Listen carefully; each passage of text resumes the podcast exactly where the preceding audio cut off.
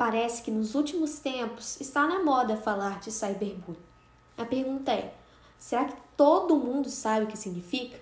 Ou melhor, será que todos conhecem na prática o que pode ser classificado como cyberbullying?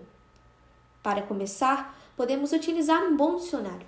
A palavra cyberbullying é resultado da junção das palavras cyber, palavra de origem inglesa e que é associada à comunicação virtual nas mídias digitais, como as redes, e bullying, o ato de intimidar ou humilhar uma pessoa. Em outras palavras, podemos definir cyberbullying como violência praticada contra alguém na internet, em redes sociais ou outro meio digital. É também conhecida como bullying cibernético.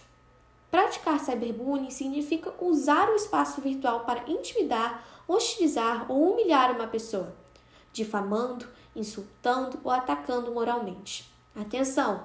Isso se aplica a qualquer espaço virtual, e-mail, WhatsApp, Facebook, Instagram, jogos eletrônicos, etc.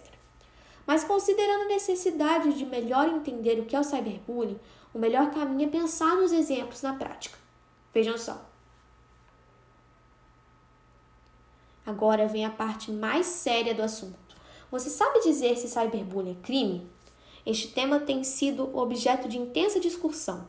Hoje, na vida de todos nós, crianças, jovens, adultos, o mundo virtual passou a ser uma realidade. Passamos boa parte do nosso tempo em redes sociais e em atividades no meio virtual. O aumento do volume de exposição, segundo estudiosos, resultou no crescimento do número de práticas de cyberbullying. Somado a este fator, muitos especialistas afirmam que a impessoalidade do meio virtual, isto é, o fato de as pessoas não estarem mais frente a frente ou conforme o famoso ditado popular de olho no olho, facilitou a prática da violência através da internet. Mas a prática de crimes na internet não é pauta atual.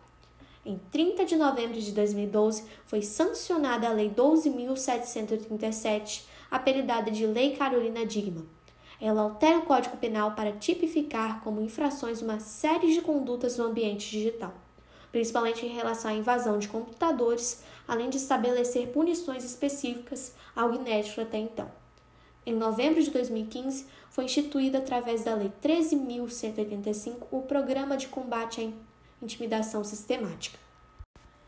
De acordo com o parágrafo 2 do referido dispositivo legal, caracteriza-se intimidação sistemática quando há violência física ou psicológica em atos de intimidação, humilhação ou discriminação. E ainda, inciso 1, ataques físicos, inciso 2, insultos pessoais, inciso 3, comentários sistemáticos e apelidos pejorativos, inciso 4, ameaças por quaisquer meios, inciso 5, grafites depreciativos, inciso 6, expressões preconceituosas, inciso 7, isolamento social consciente premeditado, inciso 8, pilhérias.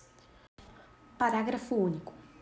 A intimidação sistemática na rede mundial de computadores, quando se usarem os instrumentos que lhes são próprios para depreciar, incitar a violência, adulterar fotos e dados pessoais com o intuito de criar meios de constrangimento psicossocial esta norma é reconhecida como um marco determinou que escolas, clubes e agremiações recreativas desenvolvam medidas de conscientização, prevenção e combate ao bullying. Alguns especialistas em direito penal observam que tanto bullying quanto cyberbullying já estavam passíveis de punição por meio do Código Penal, Decreto Lei 2848-40. Em geral, eles são enquadrados como crimes contra a honra, calúnia, difamação e injúria. As punições previstas no Código podem chegar a quatro anos de reclusão. Na esfera civil, os agressores podem ser condenados a pagar indenizações por dano moral.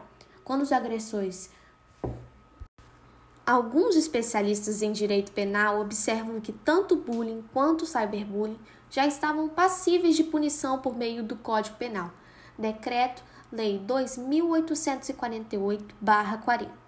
Em geral, eles são enquadrados como crimes contra a honra, calúnia, difamação e injúria. As punições previstas no Código podem chegar a quatro anos de reclusão. Na esfera civil, os agressores podem ser condenados a pagar indenizações por dano moral. Quando o agressor é menor de idade, os seus responsáveis podem ser condenados a pagar indenizações à vítima e à sua família. Em razão do aumento da prática de cyberbullying e de suas graves consequências, tramita na Câmara dos Deputados o projeto de lei 6521/2019, que tipifica o crime de intimidação sistemática virtual e o assédio sistemático virtual. A proposta altera o Código Penal brasileiro e foi apresentada pelo deputado Rui Carneiro, PSDB-PB. Intimidação sistemática virtual. Artigo 147-A. Intimidar alguém mediante o uso de qualquer dispositivo informático de forma repetitiva e continuada, ocasionando-lhe dor e angústia. Parágrafo único. Somente se procede mediante representação. Pena, detenção, de 1 um a 6 meses e multa. Parágrafo 1. A pena é aumentada de metade, se o crime é cometido. Inciso 1.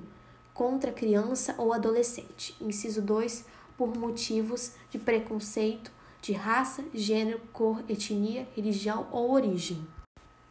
Então, a partir de agora, espero que todos saibam o que é o cyberbullying. Mais do que isso, que todos tenham consciência da seriedade na utilização e divulgação de informações nas redes virtuais. Eu aprendi. Diga você também não ao cyberbullying.